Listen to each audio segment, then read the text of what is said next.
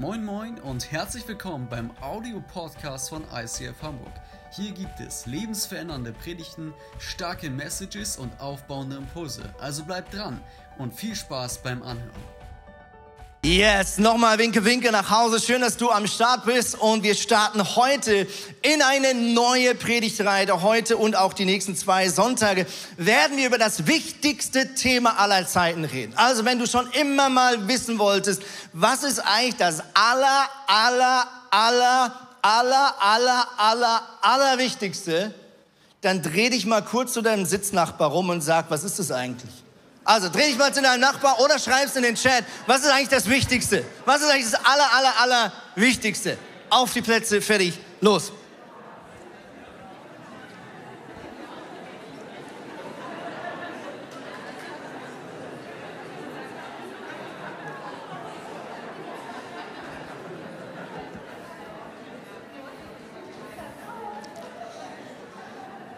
So, ich hoffe, ich hoffe, ihr habt äh, spannende Lösungen äh, finden können. Wenn man so Umfragen anschaut im sogenannten Internet, dann ist meistens Gesundheit ganz wichtig und ganz oben oder Freundschaft oder manch einer sagt auch finanzielle Unabhängigkeit und was natürlich auch ganz oft genannt wird, ist, es klingt ein bisschen kitschig und manchmal auch plakativ, aber die Liebe. Mmh. Und Jesus wurde genau diese Frage auch mal gefragt. Was ist eigentlich das aller, aller, aller Wichtigste im Leben? Und wir wollen heute diese Bibelstelle äh, mit unter die Lupe nehmen, auch die nächsten zwei Mal. Ähm, das nennt sich das Gebot der Liebe. Und wir steigen ein mit der Frage, was war eigentlich der genaue Kontext, äh, an dem Jesus diese Frage gestellt wurde. Also, wir fangen an. Es ist Montagmorgen, die Woche des sogenannten jüdischen Passafestes, also des wichtigen jüdischen religiösen Festes überhaupt im ganzen Kalender der damaligen Menschheit. Einmal im Jahr hat Israel gefeiert, sich daran erinnert und Gott Danke gesagt, dass vor vielen tausend Jahren Gott dieses Volk aus der Knechtschaft des Pharaos in Ägypten befreit hat und dieses dieses, diese historische Tatsache und diese Geburtsstunde auch des Volkes Israels, das hat man einmal im Jahr gefeiert. Und ähm, am Montagmorgen zieht Jesus zum ersten Mal in diese Hauptstadt des jüdischen Volkes damals nach Jerusalem ein. Und er reitet auf einem jungen Esel und erfüllt damit eine wichtige alttestamentliche Prophezeiung, dass der zukünftige König, der zukünftige Messias, der Retter des jüdischen Volkes auf einem Esel einreiten wird. Und er ist zu diesem Zeitpunkt der ultimative Star. Also seine Instagram-Followerschaft wäre sozusagen auf Platz eins. Das Volk Israel, die Bürger von Jerusalem, sie heißen diesen Jesus willkommen mit ihren Mänteln, die sie auf den Boden legen, mit Palmenblätter, die sie auf den Boden legen, mit anderen Worten, mit einer Zeremonie, die man nur dann machte, wenn ein neuer König zum ersten Mal in die eigene Stadt einzog. Mit anderen Worten, sie feierten Jesus als den neuen König Israels, als den verheißenen Messias. Die Leute waren so richtig, richtig hart am Feiern. Außer eine Gruppe von Menschen. Und diese Gruppe, die lässt sich zusammenfassen mit den Begriffen Schriftgelehrte, Pharisäer, Sadduzäer. Mit anderen Worten, die damaligen religiösen Leiter des jüdischen Volkes. Diese Männer, und es waren halt alles Männer in der damaligen Zeit, diese Leute hatten gar keinen Spaß dieses Fest mit zu beobachten. Warum? Weil Jesus die letzten drei Jahre eine immer größere Fangemeinde aufgebaut hat. Und warum? Weil Jesus Dinge gepredigt hatte, die sie offensichtlich als Irrlehre, als jüdische Irrlehre empfunden haben. Mit anderen Worten, in ihren Augen war er nicht nur ein Irrlehrer, sondern noch schlimmer. Sie spürten, dass von diesem Mann eine Faszination, eine Autorität und eine Vollmacht ausging, die ihnen wortwörtlich Angst machen. Mit anderen Worten, sie merken, dieser Jesus, der hier einzieht in diese Stadt, der sägt an unserem Thron. Und sie spürten, dass hier eine Ära an Macht, auch an Religiosität möglicherweise zu einem Ende kommt und dass das Volk Israels die Augen geöffnet bekommt für den wahren König. Was passiert als nächstes? Jesus hat sich jeweils abends wieder zurückgezogen aus der Stadt. Es ist Dienstagmorgen. Jesus kommt zurück in die Stadt. Er geht in den Tempel. Das kann man erwarten von einem Rabbiner, wie Jesus es war. Aber er geht nicht in den Tempel, um zu predigen oder zu beten, sondern er geht um den Tempel, um Tische um, umzukippen.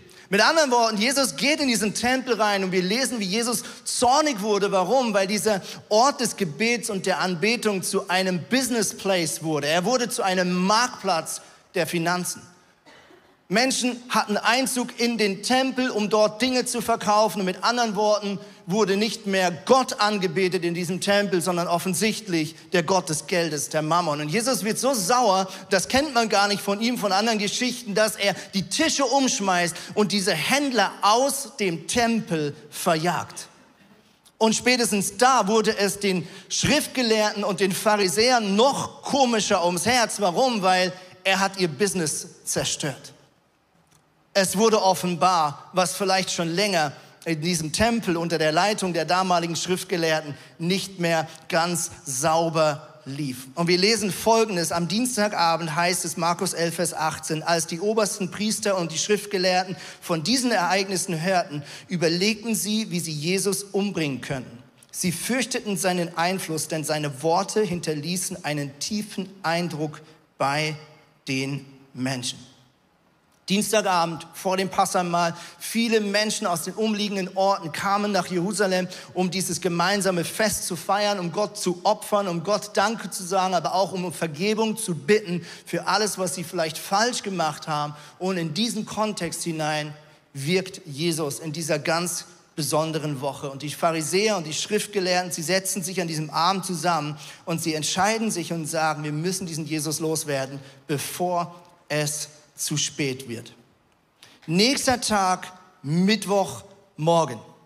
Jesus kommt wieder mit seinen Jüngern zurück in die Hauptstadt und nicht nur das, sondern er wird erwartet von den verschiedenen Gruppierungen, also dem sogenannten Hohen Rat, das waren äh, die Schriftgelehrten, das waren die Pharisäer. Man muss aber dazu sagen, diese verschiedenen Gruppierungen der damaligen äh, religiösen äh, Leiterriege, die war zum Teil auch in sich ein bisschen verstritten. Die hatten auch zum Teil unterschiedliche theologische Meinungen und jeder hat so seine eigene Fangfrage sich überlegt, um Jesus irgendwo dorthin zu bringen, dass er etwas sagt, was ihm danach zum Verhängnis werden könnte. Alles, was sie eigentlich brauchten, war eine Aussage, die entweder das jüdische Gesetz oder aber den römischen Kaiser oder aber den jüdischen König namens Herodes in Frage stellt. Dann könnten sie ihm vorwerfen, er äh, äh, zettelt einen Volksaufstand an und hätten damit die Legitimation, ihm äh, eine Todesstrafe unterzujubeln. Also sie brauchen eigentlich nur irgendeinen kleinen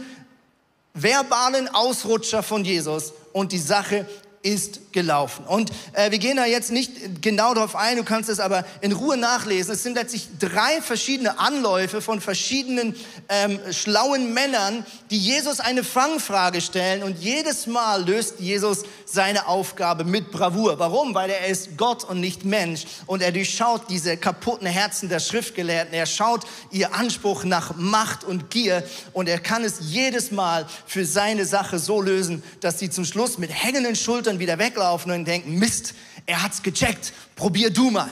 Also drei Anläufe, dreimal gescheitert, bis letztlich folgende Szene kommt. Der vierte Anlauf, ein Schriftgelehrter, also jemand, der ganz oben war in der Hierarchie äh, der jüdischen Lehrer, ein Schriftgelehrter, der andere Lehrer unterrichtet hat und instruiert hat. Er kommt jetzt und es kommt sozusagen zum ultimativen Angriff auf Jesus. Okay, hier heißt es Markus 12, Vers 28.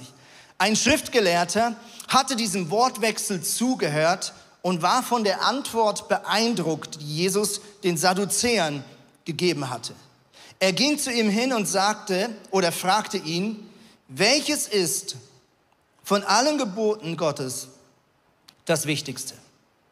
Welches ist von allen Geboten Gottes das Allerwichtigste? Im damaligen Verständnis der Leute war das die Gebote Gottes eine Anzahl von 613 Spielregeln, nach denen du als gläubiger Jude zu tanzen hattest. Es gibt insgesamt 613 Aussagen im damaligen Alten Testament der Tora und das war ihr jüdisches Gesetz. Diese 613 Spielregeln, ich merke es vielleicht schon, das ist ganz schön viel, das war sozusagen der Anspruch, den diese jüdischen Männer sozusagen an das Volk gestellt haben, aber auch das Volk an sich selbst gestellt hat. Also ein gottesfürchtiger Jude hat sich selbst zum Ziel gemacht, diesen 613 Spiegelregeln irgendwie gerecht zu werden. Alles Aussagen aus den Geboten, die Mose vor vielen, vielen Jahren aufgeschrieben hat für das zukünftige Volk Israel. Mit anderen Worten, ich weiß nicht, ob es dir so geht wie mir, aber ich finde 613 Spielregeln ganz schön viel. Ja, wenn wir so ein, ein Brettspiel machen und wir äh, als Familie äh, überlegen, okay, wie geht das Spiel? Ja, ich bin schon, ich bin schon lost, wenn es mehr als drei Regeln gibt, weil ich es mir einfach nicht merken kann. Ja, für mich ist das so ein bisschen wie die Blitzer auf der B4 hier in Hamburg. Ja, das gibt so viele Blitzer und du kannst dir noch so Mühe geben, wenn du hier länger in dieser Stadt wohnst, wird irgendwann einer dieser Blitzer dich erwischen. Ja, aber es ist aber nicht möglich, so viele Blitzer im Auge zu halten, während man 100, nein, während man Auto fährt und äh, Spuren wechselt und im Rückspiegel schaut und noch die neuesten Nachrichten auf dem Handy. Nein, Spaß, auch das nicht. Ja, mit anderen Worten, ich glaube, das Volk Israel hat zu diesem Zeitpunkt massiv darunter gelitten unter diesem Anspruch. 613 Regeln gleichzeitig auf die Kette kriegen, ist ein Ding der Unmöglichkeit. Das Volk Israel war zu dem Zeitpunkt in tiefer Religiosität und Gesetzlichkeit gefangen. Jesus macht das den Schriftgelehrten zum Vorwurf und sagt, ihr unterdrückt das Volk mit diesem Anspruch, mit diesen Gesetzen des Alten Testaments und setzt dieses Volk menschlich unter Druck. Und jetzt wird Jesus ausgerechnet, der wichtigste Rabbiner, dem, von dem die Menschen sagen, er könnte der Sohn Gottes sein, wird sozusagen gefragt. Wir fragen mal den Autor, den vermeintlichen Autor dieser 613 Spielregeln, was ist das Wichtigste? Und jetzt ist wichtig, egal was Jesus jetzt sagt, eigentlich hat er schon verloren. Sagt er, das ist wichtig, sagen die Leute, ha, jetzt hast du das aber als nicht vollkommenes Gesetz Gottes dargestellt. Also wenn du sagst, das ist wichtiger, ist ja das andere nicht mehr vollkommen. Das jüdische Glauben hat aber damals gesagt, alle Gesetze sind vollkommen. Alle Gesetze sind heilig. Also wenn Jesus jetzt irgendwas highlightet, die Aufgabe ist eigentlich gar nicht lösbar. Die Aufgabe ist eigentlich gar nicht lösbar. Und was ist Jesus seine Antwort? Vers 29. Jesus antwortete, dies ist das wichtigste Gebot. Er wagt es. 613, jetzt nimmt er eins raus. Jesus, jetzt bist du eigentlich schon falsch abgebogen. Dies ist das wichtigste Gebot. Und jetzt zitiert er Mose aus einer Rede, die Mose kurz vor Ende seiner Dienstzeit an das Volk Israel gehalten hat. Hört ihr Israeliten, der Herr ist unser Gott, der Herr allein. Ihr sollt ihn von ganzem Herzen lieben, mit ganzer Hingabe, mit eurem ganzen Verstand und mit all eurer Kraft. Und jetzt wollten wahrscheinlich schon die Ersten die Hände heben und sagen, ja, Moment, da gibt es aber noch ganz viele andere Gebote. Jesus geht weiter und zitiert nochmal Mose, nochmal Altes Testament. Ebenso wichtig ist das zweite Gebot. Liebe deinen Mitmenschen wie dich selbst. Kein anderes Gebot ist wichtiger als diese beiden. Und im ersten Moment werden wahrscheinlich die Pharisäer und Schriftgelehrten gedacht haben, jetzt haben wir ihn.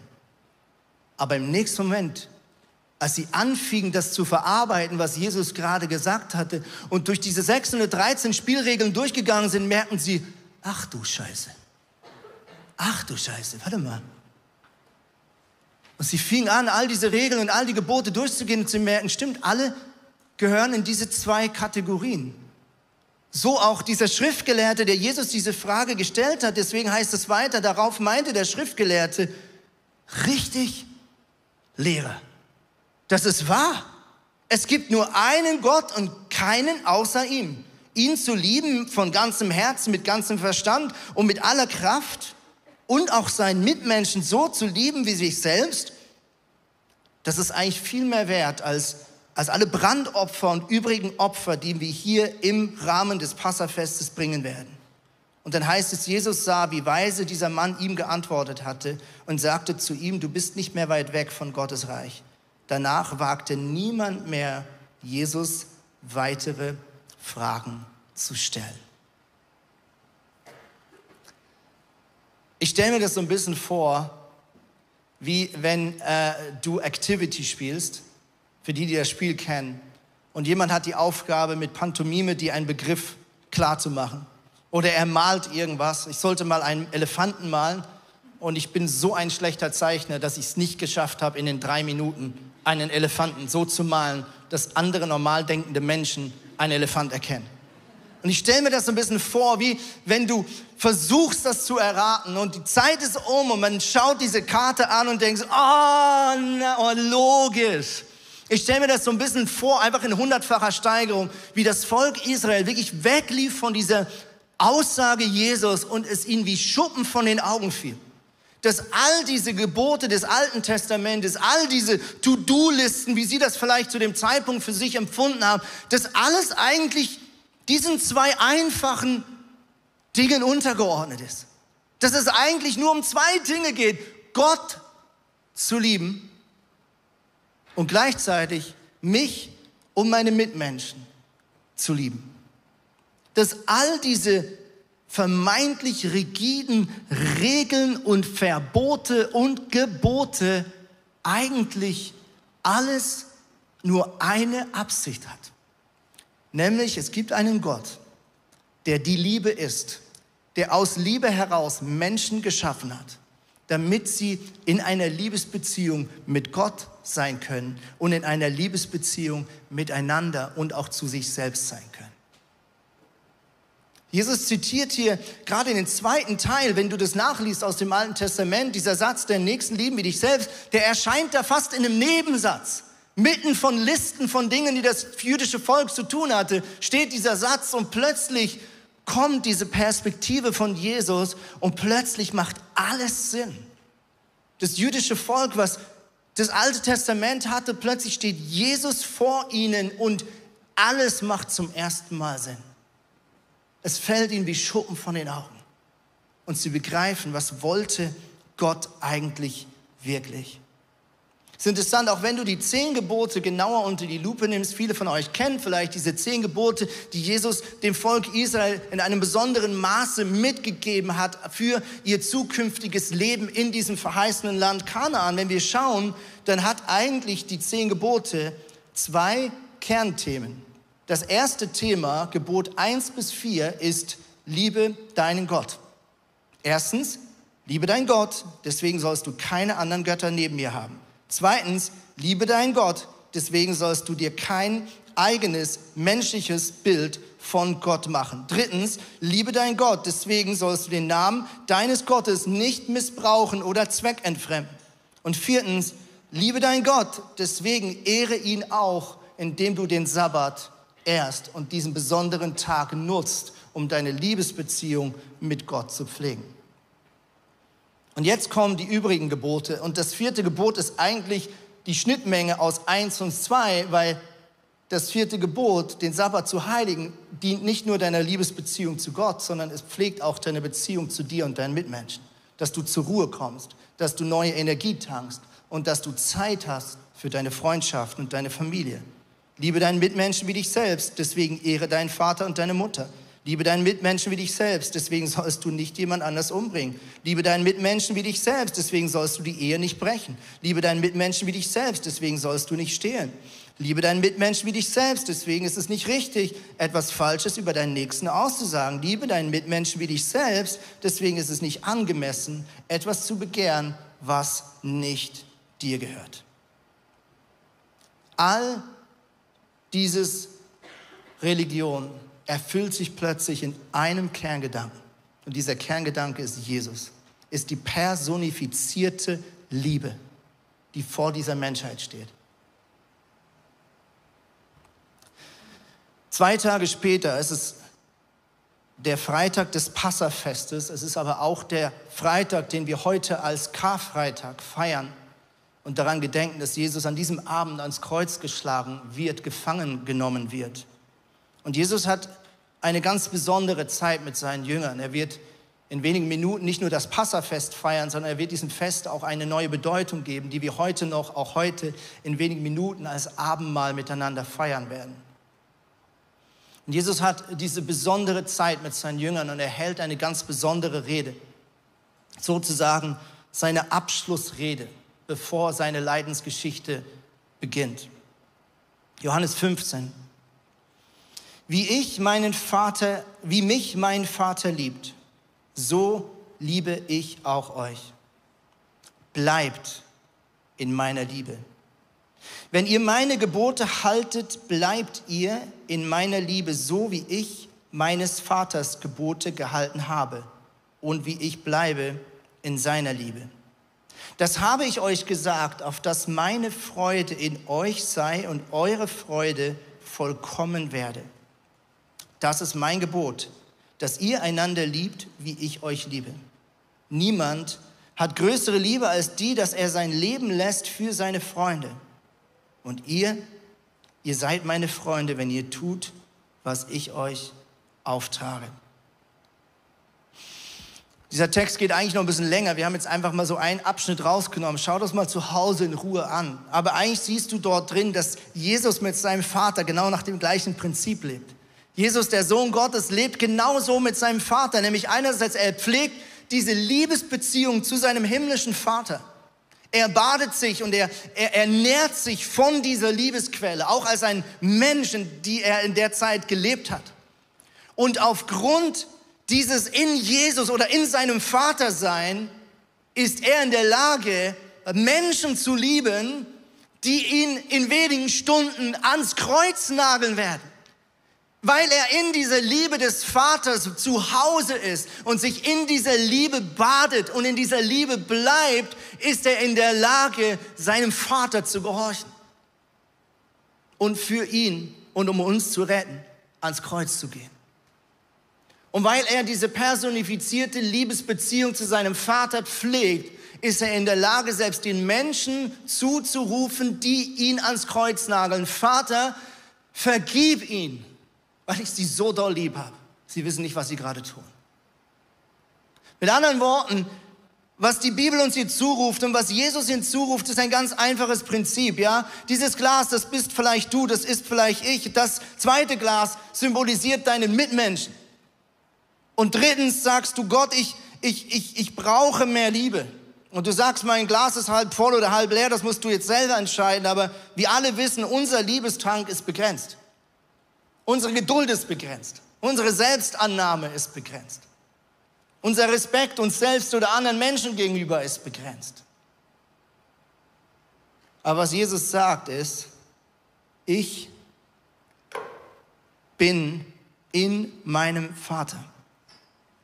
Und weil ich in seiner Liebe bin, weil ich in meinem Vater wohne, weil ich in dieser Gegenwart des allmächtigen Gottes zu Hause bin, bin ich auch in der unlimitierten Quelle der Liebe zu Hause und kann mich selbst und kann meine Mitmenschen von ganzem Herzen lieben.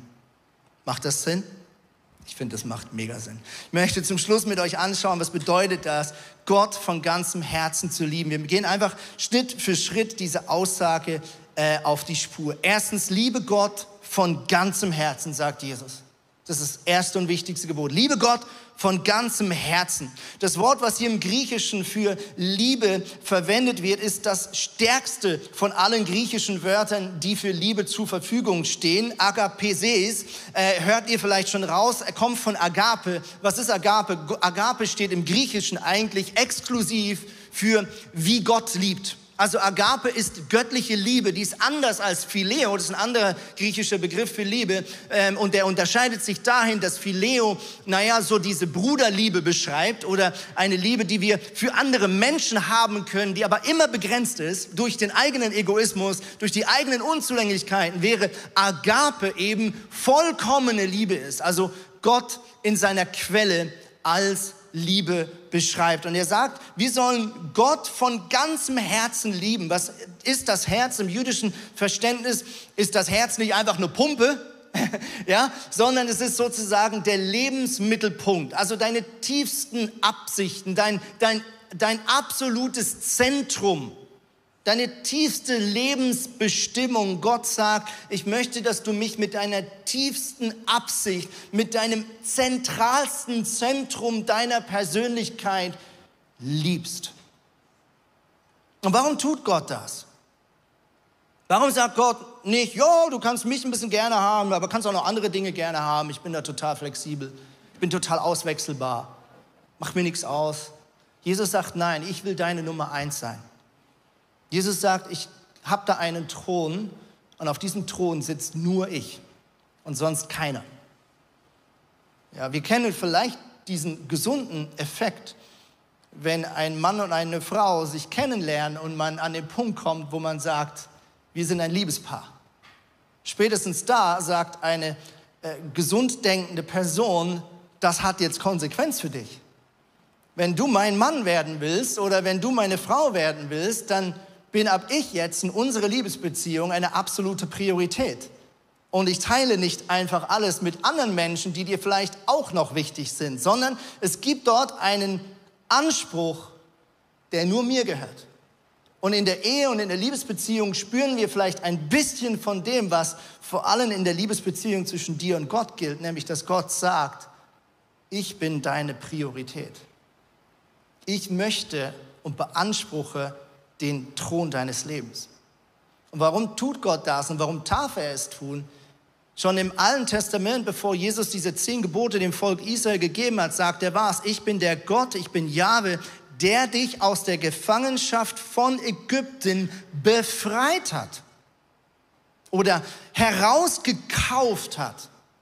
Und das gilt für heute genau gleich. Gott hat mit seinem eigenen Sohn, mit seinem eigenen Blut den Preis bezahlt, den höchsten Preis, der bezahlbar ist. Mehr kann man nicht geben als sein eigenes Leben. Jesus hat sein Äußerstes gegeben, um dich zurückzukaufen aus der Hand des Gegners namens Teufel. Und Gott sagt, du gehörst jetzt mir. Und du hast schon immer mir gehört. Als ich diese Erde geschaffen habe, habe ich die Menschen zu meinem Eigentum geschaffen. Und der Teufel hat diese Menschheit geklaut, hat sie weggenommen, hat sie verführt in Sünde. Und Gott zahlt den Preis der Sünde, nämlich den Tod, für dich, um nochmal dir die Chance zu geben, ihm zu gehören. Und deswegen hat Gott den Anspruch zu sagen, dein Herz gehört mir. Zweitens, liebe Gott mit ganzer Hingabe. Wir haben es gerade schon gelesen, niemand hat größere Liebe als die, dass er sein Leben lässt für seine Freunde. Ihr seid meine Freunde, wenn ihr tut, was ich euch gebiete. Das klingt jetzt irgendwie romantisch, oder? Ihr seid meine Freunde. Oh yeah, Bromance, Jesus, mega cool. Wenn wir die Geschichte anschauen, der zwölf Jünger, dann stellen wir fest, dass elf von zwölf Jüngern, also elf Männer von den zwölf, die da saßen, alle nicht eines natürlichen Todes gestorben sind, sondern jeder von ihnen als Märtyrer. Mit anderen Worten, aufgrund der Konsequenz, dass diese Männer gesagt haben, Jesus ist meine Nummer eins. Was Jesus hier sagt, ist mehr als Bromance. Was Jesus hier sagt, ist, ihr werdet meine Freunde sein, weil ihr euer Leben für mich lasst, so wie ich mein Leben für euch gelassen habe. Wir leben hier gerade ausnahmsweise in einem Land und in einer Zeit, wo es nicht automatisch dramatische negative Konsequenzen hat, dass du sagst, ich bin Christ und ich liebe diesen Jesus im Himmel. Das ist aber sowohl geschichtlich als auch auf diesem Globus eher die Ausnahme. Normal ist eher das, was zum Beispiel wir gerade erschreckend wieder mit beobachten dürfen oder müssen, zum Beispiel Afghanistan. Ein Land, was gerade in der Öffentlichkeit steht, auf dem Weltverfolgungsindex auf Platz zwei. Das sind nur ein paar Länder, die du hindurchreisen musst, um dort Männer und Frauen zu finden, für die Jesus nachzufolgen bedeutet, dass sie dem Tod in die Augen schauen. Dass sie oft aus ihren eigenen Familien ausgeschlossen und verjagt werden oder keine Chance haben, einen regulären Job zu bekommen. Und mir ist es einfach wichtig an dieser Stelle, nicht, dass wir uns jetzt alle schlecht fühlen, sondern Jesus sagt, wir sollen ähm, Gott dafür danken, wenn wir nicht verfolgt werden. Wir sollen dafür beten, dass das in unserem Land so bleibt und uns dafür einsetzen. Und wir sollen für die Menschen beten, die verfolgt werden. Aber mir ist es wichtig, dass wir von dieser Bühne nicht ein Evangelium verkünden, was sagt, hey, Jesus ist wie so ein cooles Add-on. Ja, Jesus ist wie so ein bisschen Deko für dein Zimmer. Ja, Jesus ist wie so das Sahnehäubchen eines bereits angenehmen Lebens sondern Gott nachzufolgen bedeutet auch, dass du deine Hingabe Gott hingibst. Dass du Gott alles gibst, was dir gehört.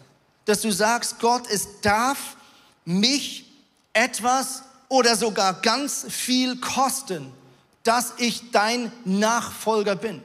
Und wenn wir die Stellen lesen, wo Jesus seine Jünger berufen hat, ihm nachzufolgen, da war er messerscharf. Er hat provoziert mit Aussagen wie, yo, wenn da jemand in deiner Familie gestorben ist, kann ja jemand anders den beerdigen. Was er damit sagen will, ist, hey, mir nachzufolgen, ist nicht einfach so, nicht einfach so ein Lebensabschnitt, mal gucken, ich mache mir jetzt so ein bisschen einen auf so Christ jetzt, passt gerade so vom Energieflow, Work-Life-Balance, ist irgendwie so, passt gerade für mich. Sondern nein, Jesus nachzufolgen bedeutet, Jesus sein Leben zu schenken. Jesus alles zu geben und bereit zu sein, dass es etwas kosten darf. Und wenn wir Reich Gottes bauen wollen, liebe Freunde, hier auf der Erde, dann wird es was kosten. Und warum darf Gott das? Ganz ehrlich, was wir so oft vergessen ist, auf uns wartet eine Ewigkeit voller Überfluss. Auf dich und mich wartet eine ganze Ewigkeit, das ist ziemlich lang, habe ich gehört, voller Geschenke. Also Gott wird schon in wenigen, weniger Zeit, wenn dein Leben hier auf der Erde vorbei ist, dir so viel geben, dass du gar nicht genug kriegen kannst. Maximaler Überfluss. Aber was Gott jetzt tut, nachdem er dich sozusagen aus dem Ozean gerettet hat, ist, dass er dich einlädt, mit Teil der Rettungscrew zu sein. Okay? Die wenigen Jahre, die hier auf der Erde bist, sagt Gott, ich nehme mir das Recht raus, dich mit hineinzunehmen in meinen Dienst. Und so wie ich mein Leben verschenke, für die Menschheit, so berufe ich Männer und Frauen, die bereit sind, diesem sich selbst verschenkenden Lebensstil zu folgen. Und mir ist wichtig, dass wir hier an diesem Punkt ehrlich bleiben, auch von der Bühne aus. Drittens, liebe Gott mit deiner ganzen Kraft. Was bedeutet das aus meiner Sicht? Es bedeutet, dass du deine Kräfte einteilst. Paulus verwendet dieses Bild eines Läufers und er sagt, hey, ich laufe in diesem Spirit oder ich folge Jesus in diesem Spirit eines Läufers, der als erster durchs Ziel laufen will. Und Jesus nachzufolgen ist kein Sprint. Jesus nachzufolgen. Jesus nachzufolgen ist ein Marathon. Jesus nachzufolgen ist ein Marathon. Jesus sagt, teile deine Kräfte ein. Aber was das auch bedeutet, Gott mit ganzer Kraft zu lieben, ich glaube, das bedeutet, dass wir all unsere eigenen Absichten, all unseren eigenen Gewinn zur Seite legen und sagen, ich, ich, ich möchte, dass nur noch eine Kraft mich antreibt. Und das ist die Liebe Gottes. Paulus schreibt das an einer Stelle, er sagt, die Liebe Christi treibt uns. Die Liebe Christi treibt uns. Mit anderen Worten, ich will nicht anderen Menschen damit gefallen. Ich will nicht mich selbst beeindrucken wie die Pharisäer und Schriftgelehrten damals. Ich will nicht irgendwelchen Ansprüchen Gottes gerecht werden im Sinn von, dass er dann irgendwie mich toller findet als andere. Ich muss mir selbst nichts mehr beweisen, sondern alles, was noch in, durch mich hindurchflutet, ist diese göttliche Liebe, diese Agape, die mich antreibt im positiven Sinne, die mir die Kraft gibt, mich zu verschenken für andere Menschen da zu sein, großzügig zu sein mit meiner Kraft, mit meinen Finanzen, mit meiner Zeit. Und dieses Leben hier auf der Erde für eine einzige Sache zu leben, nämlich dass Gottes Reich, dass Gottes Familie so groß und stark wird, wie nur irgendwie möglich in der für uns noch verfügbaren Zeit. Amen. Amen. Mein letzter Punkt ist, Gott hat dich zuerst geliebt. Gott hat dich zuerst geliebt. Einer der Jünger, Johannes, schreibt es später in seinem Brief, sagt, Gott hat uns zuerst geliebt. Und das dürfen wir nie vergessen. Es geht nie darum, Gott zu beeindrucken. Es geht nicht darum, irgendwie Gott irgendwie gerecht zu werden, sondern alles, was wir tun, ist einfach nur ein Spiegelbild des von Gott geliebt werdens. Alles, was wir für Gott tun, alles, was wir für andere Menschen tun, soll nichts anderes sein als ein Echo der Liebe Gottes. Ein Echo der Liebe Gottes. Wir werden jetzt in wenigen Minuten uns diesen Zettel hier schnappen, den du vielleicht schon gesehen hast. Ähm, wenn du zu Hause bist, schnapp dir auch irgendeinen Zettel und einen Stift. Wir werden Jesus gleich eine folgende Frage stellen. Wir werden Jesus fragen, was konkurriert mit dir? Was hat möglicherweise eine Tendenz in meinem Leben, auf diesem Thron zu sitzen, wo eigentlich nur du hingehörst? Wir werden gleich diese Dinge aufschreiben. Du kannst dann nach vorne kommen, kannst die hier in diese kleine Box legen als ein Zeichen, dass du das vor dem Kreuz von Jesus ablegst. Dann kannst du dir das Abendmahl nehmen, diesen Becher und das Brot heute in Form von äh, Keksen und kannst zurück auf deinen Platz gehen und für dich oder auch mit deinem Partner oder mit deiner Freundin dieses Abendmahl miteinander einnehmen. Bevor wir das tun, sehen wir jetzt abschließend ein mega ermutigendes Zeugnis von einer Frau aus dieser Kirche, die im letzten Jahr Jesus persönlich kennengelernt hat. Hi, ich bin Lisa und ich komme aus keinem religiösen oder kirchlichen Elternhaus und habe maximal im Religionsunterricht oder mal bei einem Krippenspiel zu Heiligabend irgendwas über Gott gehört. Aber irgendwie war ich immer der Überzeugung, Gott gibt es nicht. Es kann keinen Gott geben, wenn ich mir anschaue, wie die Welt ist. Die Zeit jetzt gerade ist einfach super crazy gewesen. Ich war gerade ähm, frisch getrennt aus einer wirklich schweren toxischen Beziehung und ähm, Maiko, mit dem ich sehr eng zusammengearbeitet habe und wir auch wirklich gute Freunde geworden sind, mit dem habe ich mich da sehr viel ausgetauscht und ich weiß noch, als er ähm, als ich mich getrennt habe, zu mir meinte, dass er für mich beten wird und das mich schon sehr berührt hat. Dann kam es einfach so an einem Tag, dass er zu mir kam und meinte, ähm, ja, in äh, einer Woche ist Taufsonntag äh, und ich hole einfach Tickets, weil ja, das spielt live. Und ähm, ich wollte natürlich meine beiden Freunde Jerry und Michael gerne mal live sehen und habe mir gar nichts dabei gedacht, dass ich einfach zum Gottesdienst gehe, ähm, sondern mir ging es eher darum, die beiden live auf dem Konzert zu sehen. Und dann bin ich da hingegangen und habe mir überhaupt keine Gedanken gemacht und ich war wirklich komplett überfordert. Ich, ich stand in dem Saal und als das Licht ausging, war wirklich wie als ob die Welt stehen bleibt. Julie hat auf einmal angefangen zu singen. Ich weiß noch, alles tanzt war das erste Lied, das gespielt wurde. Und das Witzige ist, dass ich es schon vorher kannte, aber in diesem Moment war es wirklich wie als ob sich mein Herz öffnen würde und sie von äh, Freude ja auch singt in diesem, in diesem Song. Und das ist auch genau das, was ich in dem Moment gespürt habe. Es war wirklich Wahnsinn, wie als ob ich so neben meinem Körper stehen würde und nur noch merke, okay, Tränen fließen ohne Ende. Aber es war wirklich diese Liebe, die mich einfach wirklich umarmt hat und ich habe mich zu Hause gefühlt. War, ich konnte das überhaupt nicht zuordnen. Ich war komplett überfordert und auch die Taufen, die an diesem Tag stattgefunden haben und auch die Geschichten, die ich dazu gehört habe, wie ähm, junge Frauen zu Jesus gekommen sind, die erzählt haben, dass sie ihren Selbstwert und ähm, ihr Selbstbewusstsein an andere Personen gehangen haben, wirklich von Beziehung zu Beziehung ähm, ja, gekommen sind und einfach ja, sich nicht selbst genug geliebt haben, um eben ihren Selbstwert nicht an andere Personen zu hängen. Und dann, wenn sie, also und dann haben sie erzählt, dass sie halt Jesus gefunden haben und kennengelernt haben und seitdem eben dieses Gefühl nicht mehr haben. Und ich dachte mir, das will ich auch. Und das war wirklich ein unfassbarer Moment. Und ich weiß noch, als ich an dem Abend nach Hause gekommen bin, ich hatte überhaupt keine Ahnung und ich habe mich einfach bekehrt. Ich habe einfach meine Sünden ans Kreuz gelegt. Ich habe gesagt, Jesus, mach mich neu, du kennst mich und ich will dich auch kennenlernen. Und das war einfach die beste Entscheidung meines Lebens. Amazing.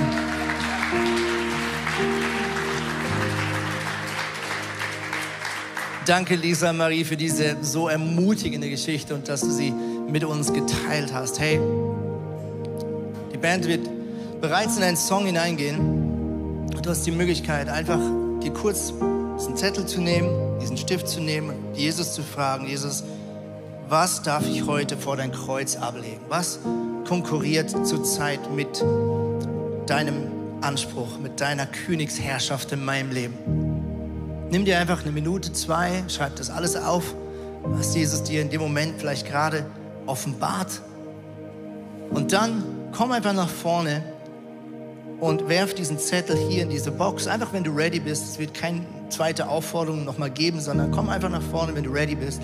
Leg diesen Zettel hier vor das Kreuz und sag, Jesus, ich leg das heute ab. Ich leg das zur Seite. Ich, ich, ich danke dir, dass du dafür gestorben bist, für, für meinen Stolz oder für, für meine Ängste oder was auch immer äh, auf deinem Zettel steht. Leg es einfach ans Kreuz. Guck, das ist so genial. Wir dürfen Jesus das einfach abgeben und ihnen sagen, kümmere dich drum.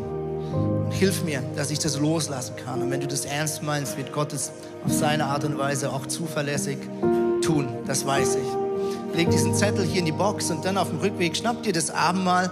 Ähm, und wenn du innerlich ready bist, dann nimm einfach das Abendmahl ein. Wir werden das nicht gemeinsam zeitgleich tun, sondern einfach dann, wenn es für dich irgendwo gerade passt. Äh, wenn du vielleicht mit deinem Partner hier bist, dann könnt ihr das auch zu zweit einnehmen. Das Abendmahl, kurz zusammengefasst, symbolisiert letztlich einerseits das Blut von Jesus in Form von Traubensaft oder damals Wein, ein Bild, was Jesus verwendet hat an diesem Abend, um zu sagen, ich werde mein Blut für euch vergießen, weil ihr so kostbar seid und weil ich euch so schrecklich lieb habe, dass ich das gerne tue.